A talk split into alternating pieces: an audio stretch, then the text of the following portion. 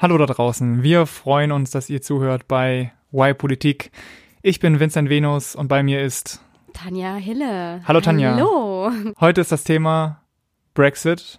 Warum ist Großbritannien so schlecht im Verhandeln? Wir freuen uns drauf. Los geht's.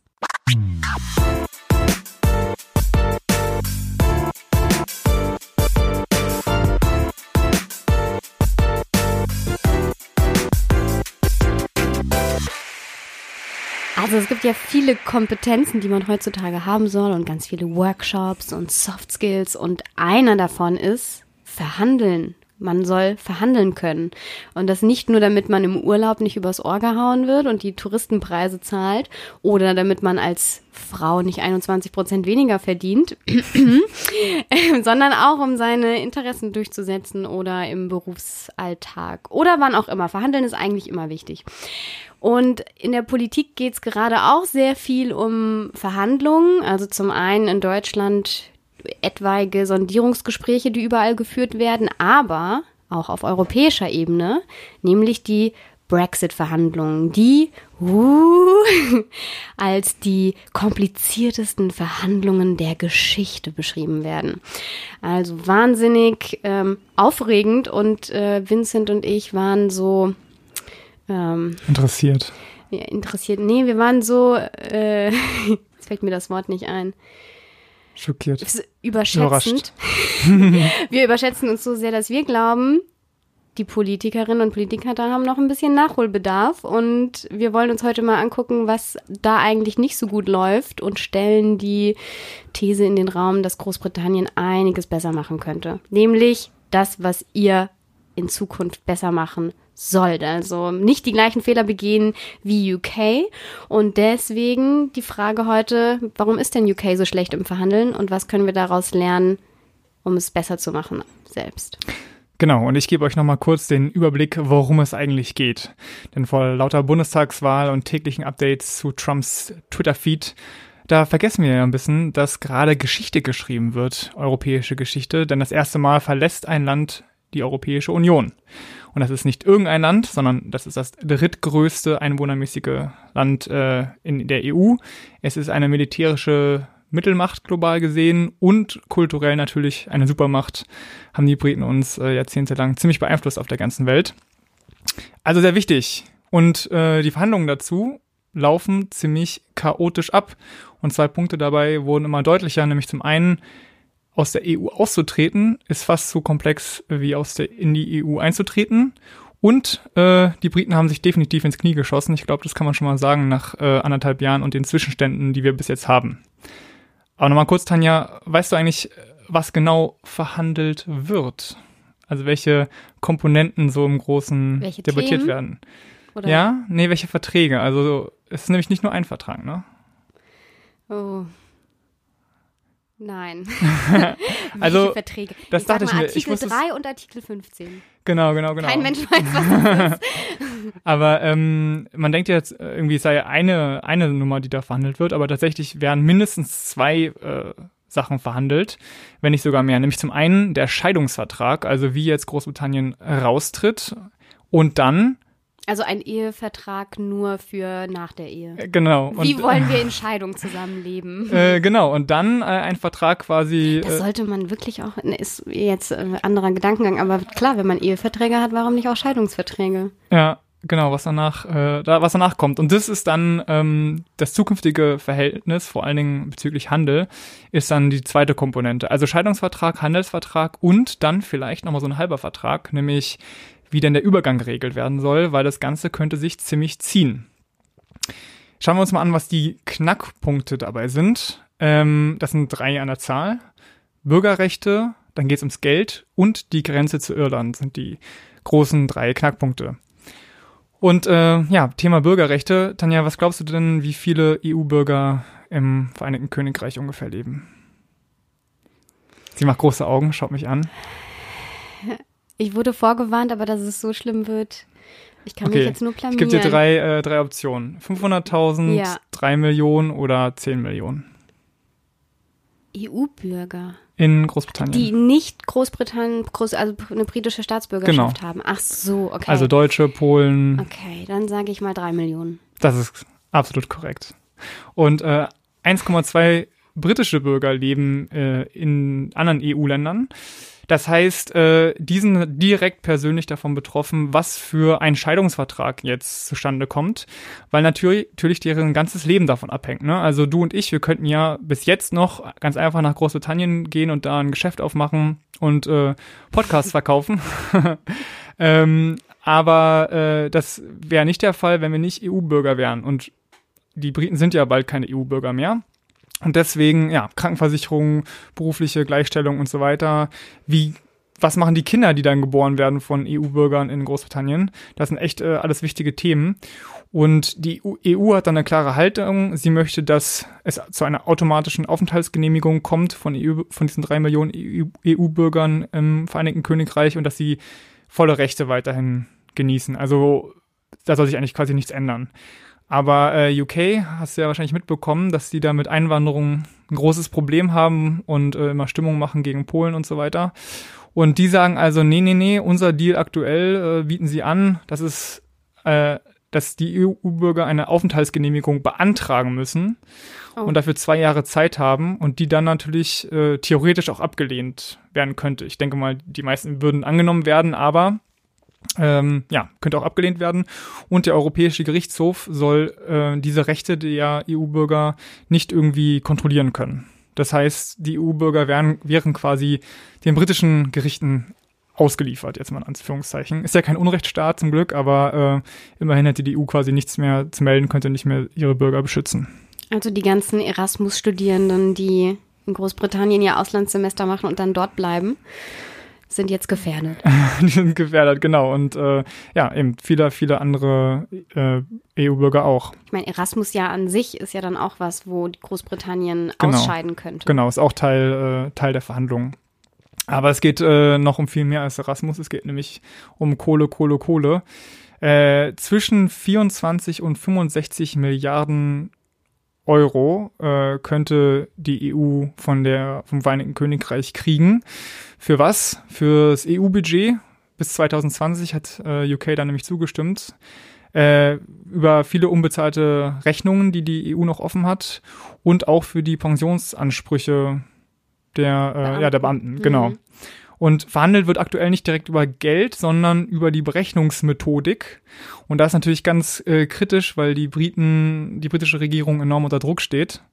Äh, weil die ja gesagt haben, wir wollen nichts mehr zahlen, deswegen gehen wir raus. Aber jetzt kommt halt nach und nach raus, dass sie nicht einfach rausgehen können, sondern dass sie noch eine ordentliche Rechnung begleichen müssen. Und ja, klar, EU will, dass äh, Großbritannien so viel wie möglich zahlt, vor allen Dingen die großen Länder, die großen Netto-Einzahler äh, wie Deutschland, weil wenn UK nicht mehr zahlt, dann müsste Deutschland das ausgleichen und die anderen Netto-Einzahler, ne? Ist klar. Ja. Und UK möchte natürlich so wenig wie möglich bezahlen und deswegen wird da viel über die Methodik äh, diskutiert. Und dann Punkt drei, einer, der glaube ich total, ähm, also nicht beachtet wurde hier in Deutschland, ist die Grenze zu Irland. Also zwischen Irland und Nordirland, Nordirland gehört ja zu UK, äh, verliefe dann ja die einzige Landgrenze. Und jetzt habe ich mal eine Frage an dich. Äh, wenn wir jetzt, also wenn es die, wenn UK draußen wäre und wenn es dann eine Grenze zwischen der UK und der EU äh, gibt, eine, eine starre Grenze, aber nicht zwischen Irland und Nordirland, so wie Irland und Nordirland es eben wollen, was würden denn dann die Händler machen? Also über Nordirland und Irland einreisen. Genau, und ja. äh, dort halt ordentlich schmuggeln. Ne? Und das ist halt so ein Riesenproblem, äh, das irgendwie auch keiner auf dem Schirm hatte. Ähm, und der Handel ist also ein, ein wichtiger Punkt, dass man Schmuggeln verhindern möchte, aber auch keine harte Grenze haben möchte. Also keiner möchte eine harte Grenze zwischen Irland und Nordirland. So. Das ist aber nur ein Aspekt, weil es gibt auch noch diesen politischen Aspekt, den du und ich, glaube ich, auch nicht so auf dem Schirm haben, weil wir beide eben äh, Mitte, Ende 20 sind. Aber äh, in Nordirland starben bis 1998 noch Menschen im Nordirland-Konflikt, insgesamt 3500 äh, Menschen. Äh, also richtig mit paramilitärischen Einheiten wurde da gekämpft.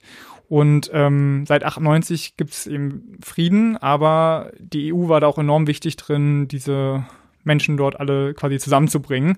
Und wenn jetzt, wenn es da jetzt einen Riss gäbe, dann könnte das auch wieder aufreißen, die Konflikte, die es dort gibt.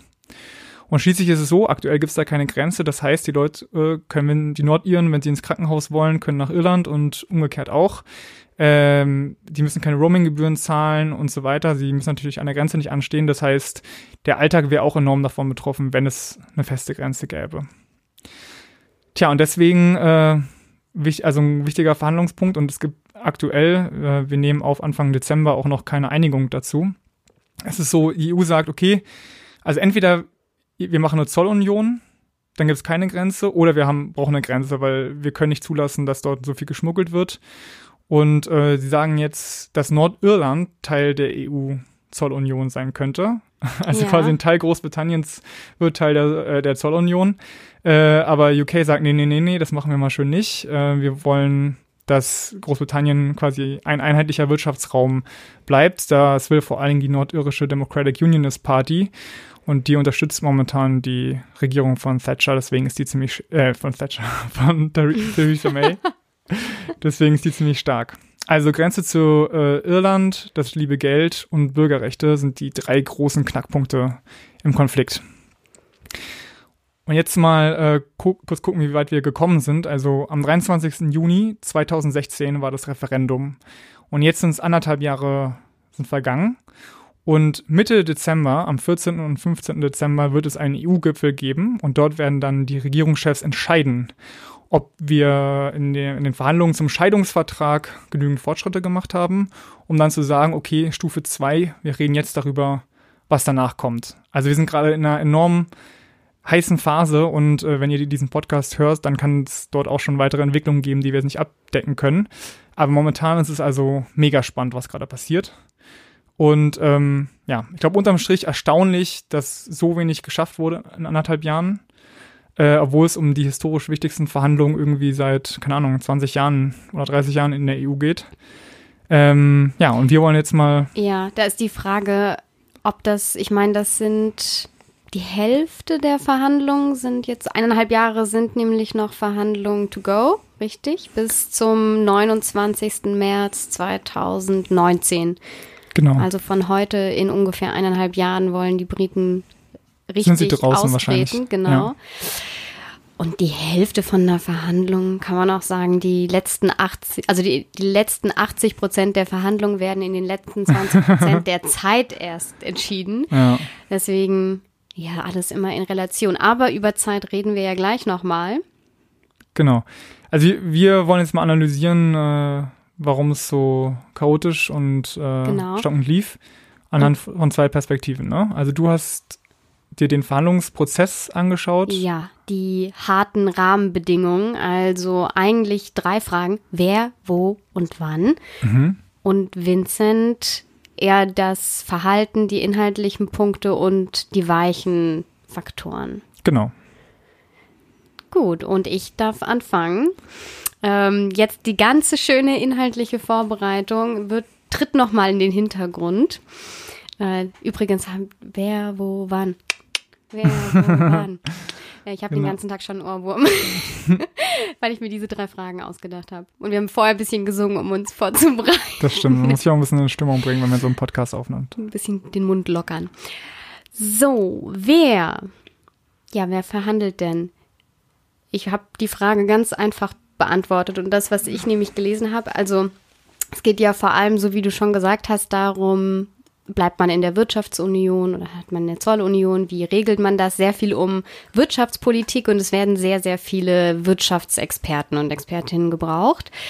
Ähm, und Großbritannien hatte aber das Problem, dass sehr viel, was wirtschaftlich bisher geregelt wurde, auf EU-Ebene geregelt wurde und nicht im Land selbst. Und viele der Wirtschaftsexperten auf europäischer Ebene ähm, sich, sich engagieren und es deswegen tatsächlich Probleme gab, Personal zu finden.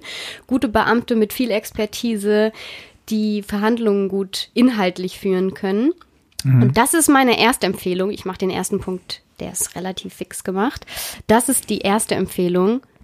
Mach dich oder sei Experte auf dem Gebiet, wo du Verhandlungen führst. Mach es nicht ja. wie Großbritannien und geh in Verhandlungen und merke dann, oh, und selbst die Wirtschaftsexperten, die Großbritannien nämlich noch hat, sehen den Brexit eher kritisch und sind eher der Meinung, das ist keine so gute Idee. Und so richtig abschätzen, was passiert, wenn Großbritannien mhm. aus der EU rausgeht, also was wirtschaftlich passiert, kann fast keiner. Und da wäre es echt wichtig, Expertise zu haben.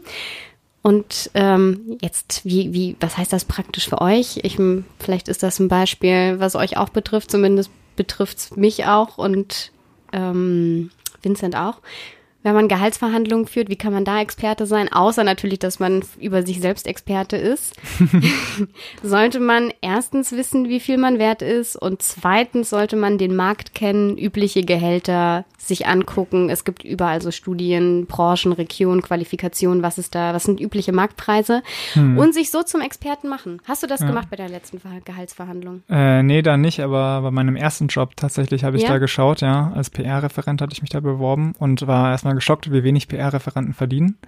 Aber es war ganz gut, weil da konnte ich dann eine realistische äh, Zahl geben und habe dann auch den Job bekommen. Wahrscheinlich auch deswegen, weil ich habe auch gehört, andere Leute kamen dann mit 10.000 Euro mehr Forderungen rein. Und wenn man sich da äh, verzockt, dann schlecht. Ja, deswegen ist es wichtig, mit guter Vorbereitung immer in Verhandlungen zu gehen. Und jetzt kommen wir schon das, ähm, zu Punkt 2, wo wir das wieder aufgreifen, die Frage, wo, also wer, wo, wann.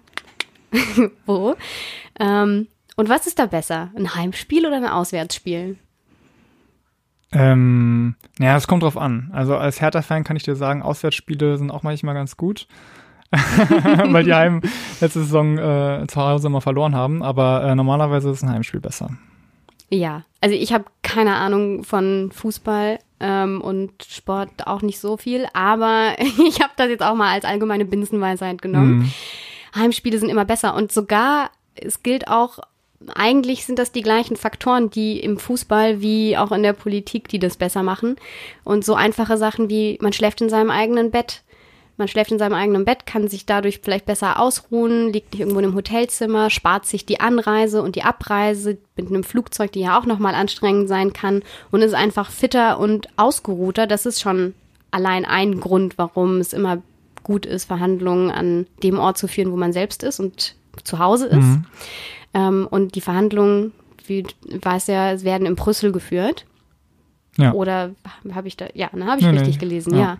Die werden in Brüssel geführt, also nicht in London oder irgendwo anders in Großbritannien, sondern die Briten, die zu den Verhandlungen kommen, fliegen nach Brüssel, wenn sie nicht. Ähm, ich kann mir das richtig vorstellen, wie die dann so die, die Räume vorbereiten. So ein Riesenraum, dann so Tische gegenüber und da ist irgendwie die EU-Hausmacht top vorbereitet und dann kommen da die versprengten äh, Hanseln rein von, von UK. Boah, vielen äh, Dank für die nicht geplante Überleitung. Ich habe nämlich tatsächlich habe ich mich auch habe ich mir auch gedacht, wie muss man sich das vorstellen, so einen Raum?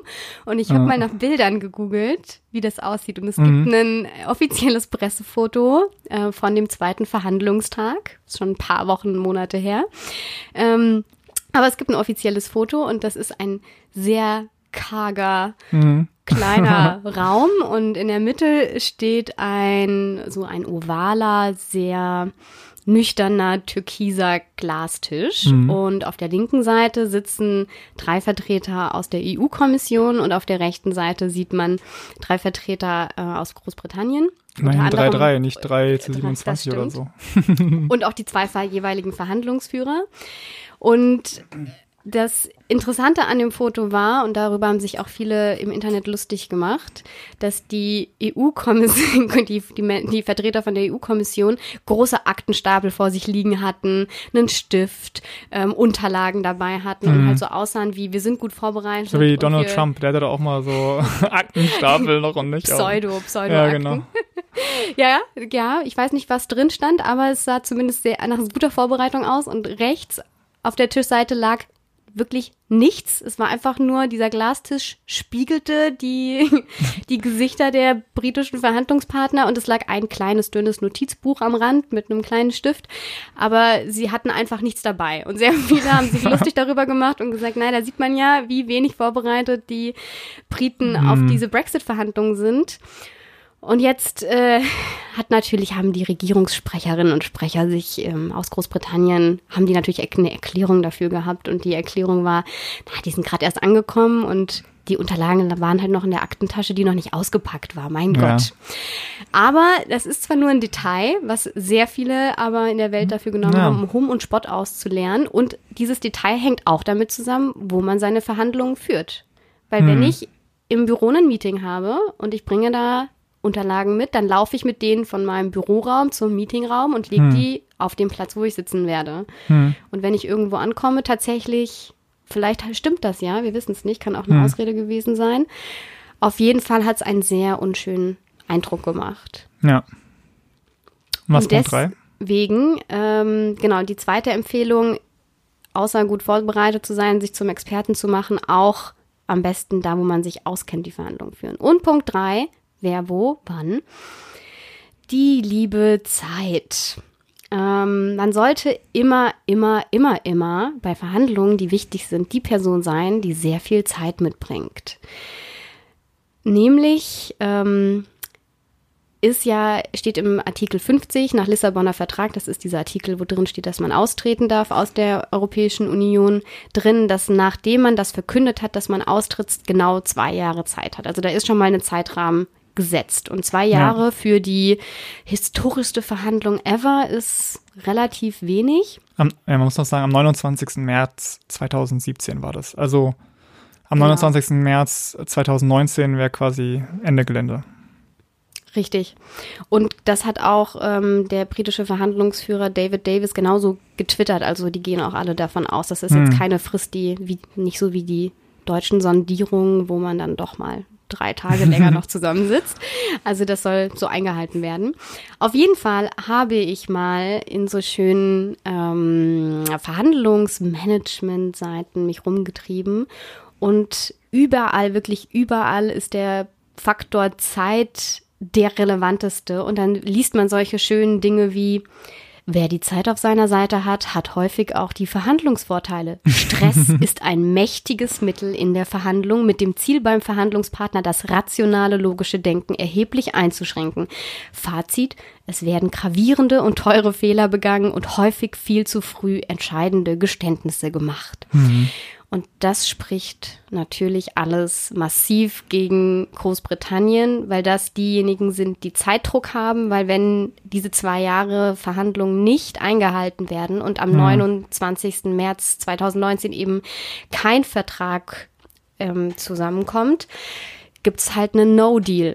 Dann scheidet die, äh, dann scheidet Großbritannien aus der EU aus, ohne danach weitere Regelungen zu haben, sondern Ja. ist einfach draußen. Und jetzt gab es einen interessanten, Im Grunde kann man sagen, es ist wie ein Flohmarkt, ne? ja, Also am Ende, wenn ein Flohmarkt schließt, dann kriegt man ja auch die, als Käufer Besten. die besten Deals, weil die Leute keinen Bock haben, ihren Scheiß wieder mit nach Hause zu schleppen. Und äh, ja, die vollkommen EU, richtig. ja, die EU hat alle Zeit der Welt, schlendert da rum, aber Großbritannien muss irgendwie einen Deal einfädeln. Und ganz so blöd, jetzt muss man jetzt auch mal sagen, ist UK ja nicht. Die haben auch dann irgendwann gesagt, kannst mir ja gleich sagen, Vincent, an welchem Politiker dich diese Aussage erinnert. Theresa May hat nämlich gesagt, no deal is better than a bad deal.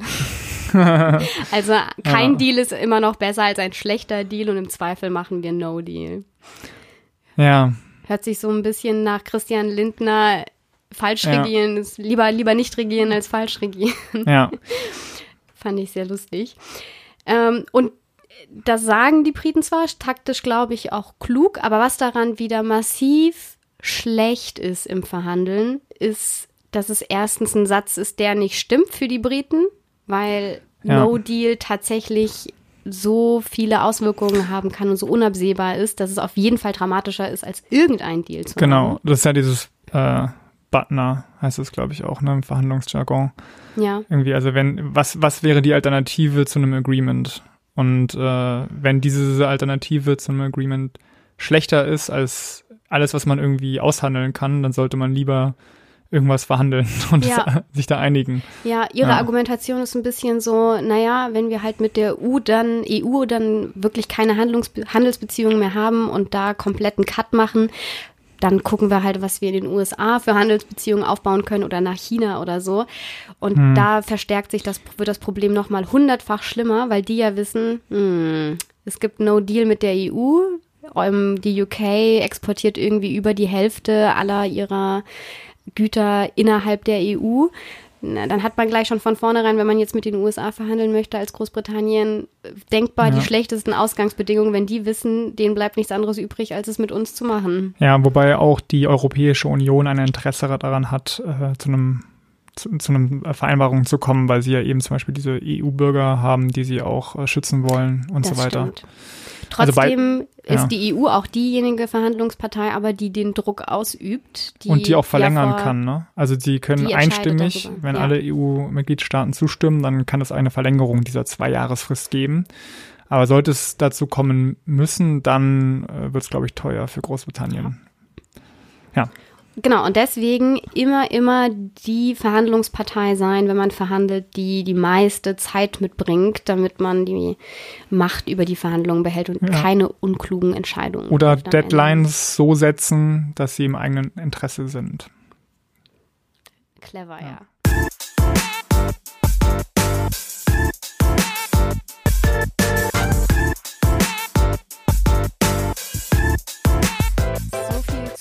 Harten Rahmenfaktoren. Und jetzt zu Vincent. Genau, zum Verhalten. Ich habe äh, zwei Empfehlungen. Die erste Empfehlung ist, verspreche nur, was du auch halten kannst. Weil in diesem Fall geht es ja nicht äh, um Autokauf zwischen zwei Personen, sondern es hängt natürlich viel Politik und viele Menschen hängen hinter den Verhandlungspartnern. Nämlich einmal die 400, 440 Millionen EU-Bürger und die gut 60 Millionen britischen Bürger.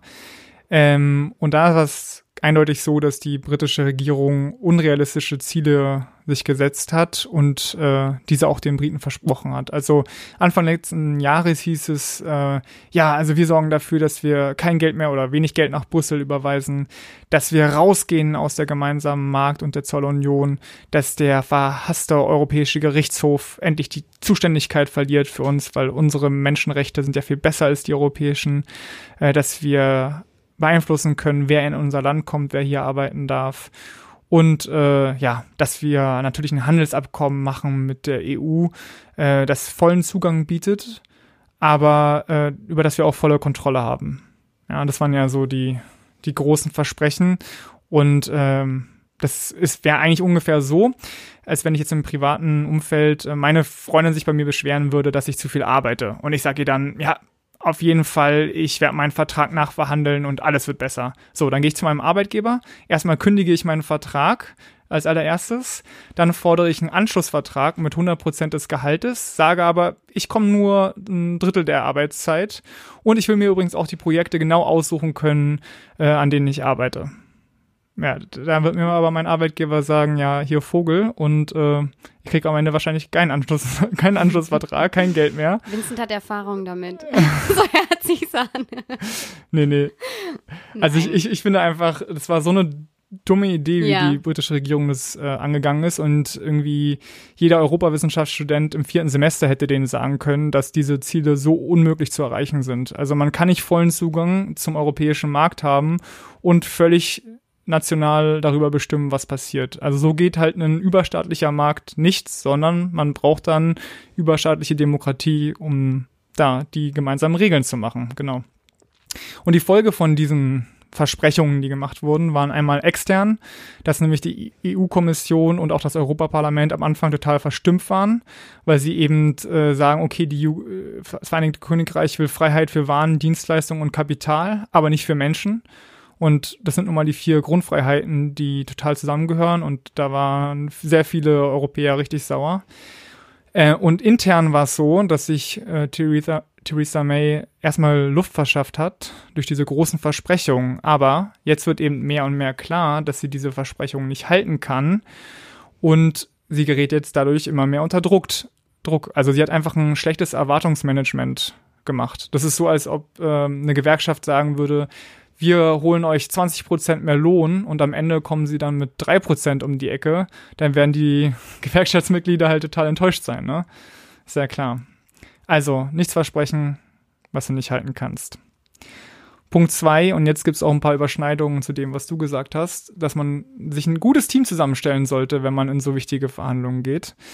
Ähm, und da haben wir ja doch unterschiedlich aufgestellte äh, Teams. Wir haben auf der einen Seite die Europäische Union mit dem Chefunterhändler äh, Michel Barnier. Mhm. Der ist sehr erfahren politisch, war französischer Europaminister, EU-Kommissar und der hat gesagt, meine Priorität sind die Bürgerrechte und er hat sehr clever agiert, indem er dieses äh, Sequencing durchgesetzt hat. Also er hat gesagt, erst machen wir den Scheidungsvertrag und einigen uns da weitestgehend, danach reden wir über den Handel.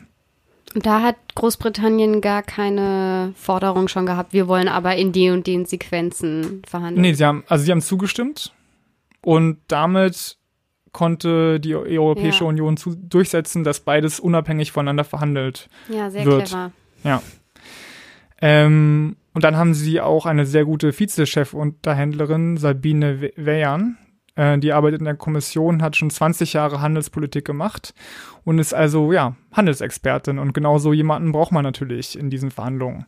Wir haben dann auch noch Donald Tusk, den Präsident des Europäischen Rates, ähm, der gesagt hat, okay, meine Priorität ist es, dass die 27 anderen europäischen Länder äh, zusammenhalten und dass wir da auf eine Linie kommen. Ja, und bis jetzt kann man sagen, ist ihm gelungen, oder? Also die Europäische ja, Union. stimme ich ihm und dir zu. Ja. Und schließlich, äh, Vierter im Bunde ist Guy Verhofstadt, das ist der Repräsentant des Europaparlamentes. Und äh, Guy Verhofstadt ist, ist so mein äh, kleiner Held, denn er ist genauso wie ich europäischer Föderalist und ist einer der wenigen im Europäischen Parlament, der Nigel Farage, äh, ja, der, der sich mit ihm anlegen kann. Also Nigel Farage, für alle, die es nicht wissen, ist von der UK Independence Party und sehr berühmt berüchtigt für seine starken Regen, Regen gegen die Europäische Union. Und ja, das Europäische Parlament hat halt einen Föderalisten zum äh, Chefunterhändler gemacht. Also unterm Strich hast du sehr überzeugte Europäer mit sehr viel Expertise. Und demgegenüber steht jetzt ein vereinigtes Königreich, das nicht so vereinigt ist. also wir haben eine total zerstrittene Regierung mit der Premierministerin Theresa May, die einfach krass geschwächt ist, nachdem sie ja eine vorgezogene Wahl gemacht hat dieses Jahr, aber nicht ihre Stimmen ausgebaut hat, sondern im Gegenteil ihre Mehrheit verloren hat und jetzt eine Koalition eingehen musste. Und es ist mittlerweile so weit fortgeschritten, dass 40 ihrer Abgeordneten ein äh, Misstrauensvotum einleiten wollen gegen sie. Also sie ist sehr geschwächt. Dann haben wir Außenminister Boris Johnson. Naja, der ist ein Clown erstmal. dann ist er ein euroskeptischer äh, Hardliner und total illoyal, weil er im September nämlich vor einer Rede von Theresa May seine eigene Vision über den Brexit veröffentlicht hat und da auch wieder äh, alles versprochen hat, was so Euroskeptiker hören wollen. Äh, also die sind eigentlich Gegner, kann man sagen. Und der Brexit-Minister David Davis ist schon ziemlich ähm, ja, erfahren und kennt sich auch gut aus. Ist ein auch euroskeptisch auf jeden Fall und relativ konservativer Knochen, so vom Typ. Ähm, hat aber seit den 1990ern Top-Jobs eigentlich in der Politik, war auch mal Europa, Europaminister. Und der hatte aber auch eine Vorgeschichte mit Theresa May. Als die nämlich Innenministerin war, hat er sich gegen sie angelegt, weil sie so Überwachungsgesetze machen wollten. Also äh, die drei wichtigsten Leute in der Regierung können sich eigentlich nicht so gut leiden, glaube ich, und torpedieren sich deswegen teilweise auch. Und dazu kommt die von dir angesprochene schwache Ver Verwaltung. Also die ganzen Handlungsexperten sind in Brüssel. Es gibt eine Lücke von bis zu 8000 Beamten, oh. die jetzt natürlich gefüllt werden müssen.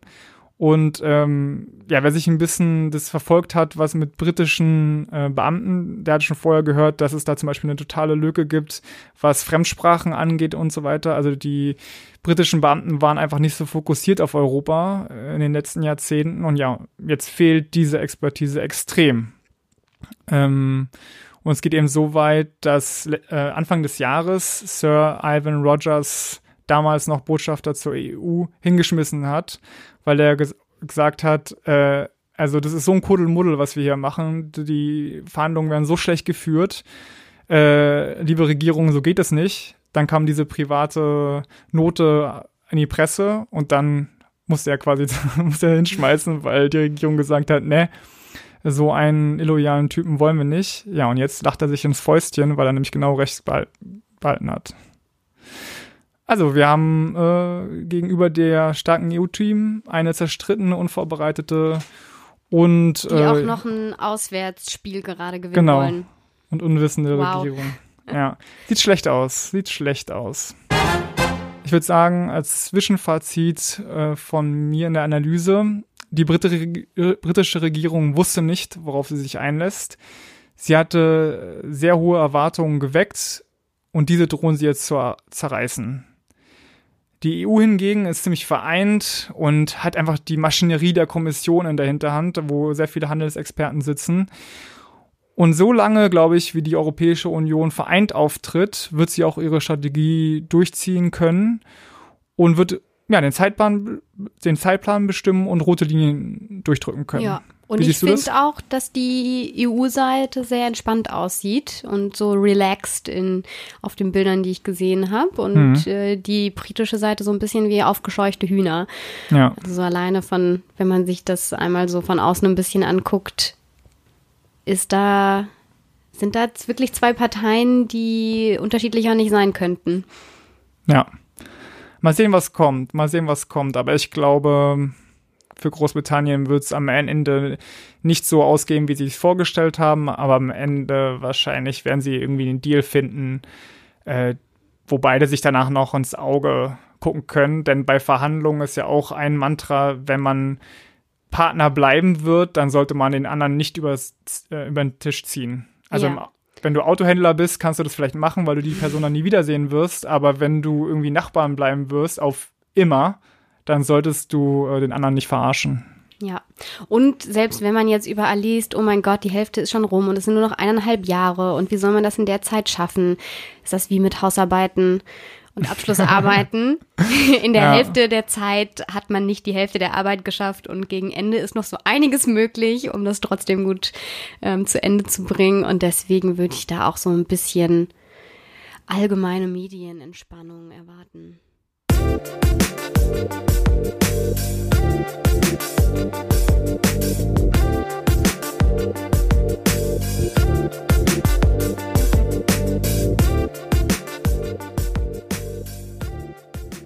Und jetzt wollen wir auch noch wissen, was ihr dazu für eine Meinung habt, nachdem ihr das gehört habt, was wir da alles zu erzählt haben. Ähm, und fragen euch deswegen auch, stellen euch auch die Frage, wie gut findet ihr denn die Verhandlungsskills von den Briten? Ihr habt drei jetzt, Antworten. Möchtest du die Frage umformulieren? Nachdem wir total neutral hier äh, 20 Minuten deswegen berichtet sind, haben. Deswegen sind auch die Antwortmöglichkeiten total neutral. Ähm, nämlich, ihr könnt euch entscheiden zwischen, die Briten machen einfach alles falsch, was man nur falsch machen kann. Mhm. Oder, naja, auch wenn die Briten Fehler machen, machen sie schon auch etwas richtig. Nicht so wie die na, ich sag's jetzt nicht. Die neutrale, langweilige Antwort wäre das. Ja.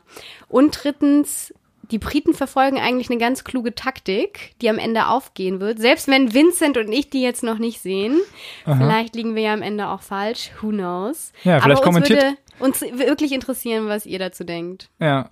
Kommentiert mal auf der Seite und äh, teilt irgendwelche Links, falls wir was übersehen haben sollten. Genau, und ihr, ja findet, ihr findet uns und das Ganze auf ypolitik zusammengeschrieben.de slash Brexit-Verhandlungen. Das war's für heute. Nicht? Nein, wir haben doch noch die Zugabe. Oh, tut mir leid, tut mir leid, du hast recht. Zugabe, Zugabe. Genau. Äh, ja, in jeder Folge gibt's ja auch irgendwas Praktisches, was wir euch mitgeben wollen, wie ihr euch weiter informieren könnt. Und klar, dieses Mal haben wir gesprochen über Brexit und über die Verhandlungen, Verhandlungstaktiken und Techniken. Und zu beiden möchte ich dir jetzt einen Podcast vorstellen, der in das Thema vertieft. Nämlich zum einen Brexit means. Punkt, Punkt, Punkt. In Anlehnung an die Rede von Theresa May, wo sie meinte, Brexit means Brexit, bietet The Guardian, das ist eine Zeitung in Großbritannien, jede Woche ein Update über die Verhandlungen an. Also, also öfter als wir rauskommen. genau. Und es ist ganz interessant, weil sie da sehr ins Detail gehen. Die haben da eine Brüssel-Korrespondentin Jennifer Rankin immer dabei und auch John Hanley, den Europa-Korrespondenten. Und na klar, die Perspektive ist ein bisschen britischer, aber äh, dafür eigentlich detaillierter ist das, was man hier so in der Presse hört. Das findet ihr unter theguardian.com slash podcasts und da müsst ihr dann suchen. Äh, und der zweite Podcast heißt Das Abenteuer Verhandeln aus der Abenteuerleben-Serie ist von Petra Schächtele und die hat zwölf Folgen dazu gemacht, wie man Manipulationen erkennen kann, wie man in Verhandlungen Verstimmungen glättet, wie man äh, psychologische Entscheidungsfallen umgehen kann und sich auch richtig vorbereitet. Also vielleicht hätte die britische Regierung da mal reinhören sollen, bevor sie die Brexit-Verhandlungen äh, angucken, äh, loslegen. Und ähm, diesen Podcast findet ihr auf podcast.de und natürlich bei uns in den Show Notes. Wir wünschen euch dann jetzt noch einen schönen Tag, Abend, Nacht, je nachdem, wann ihr uns hört und hoffen, mhm. ihr seid beim nächsten Mal wieder dabei. Ja, ich freue mich. Tschüss.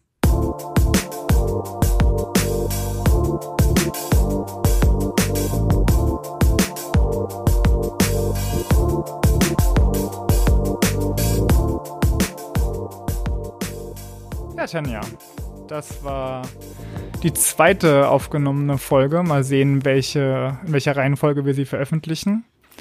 Wie fandest du es? Lang. Ja? Ja, wir haben sehr viel Wissen angehäuft. Ich glaube, das merkt man. Naja, ah ja, stimmt. Aber äh, du musst von der, also. Von der Anzeige noch was abziehen. Genau. Ja. Äh, ich hoffe, man konnte die, die Fazits, die wir gezogen haben, daraus auch mitnehmen hm. weil sie ja, wir, wir sehr viel erzählen und sie dann erst kommen. Und sonst, ja, muss ich jetzt noch mal eine Nacht drüber schlafen. Hm. Also ich war ja ein bisschen nervös, weil wir beide gemerkt hatten in der Vorbereitung, dass wir nicht so tief im Thema drin stecken, weder bei Brexit noch Verhandlungen. Und dass ich dachte, ja, das ist keine gute Idee, wenn man äh, weder die Perspektive noch das Thema beherrscht. Aber jetzt fand ich dafür, dass ich so nervös war, fand ich es doch eigentlich ganz okay. Also Nervosität hat ja auch äh, seine biologische Begründung, dass man fokussiert ist und abliefern kann. Genau.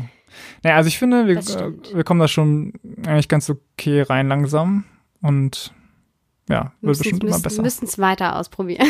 Eben. das werden wir auch. Deswegen schaltet wieder ein. Tschüss.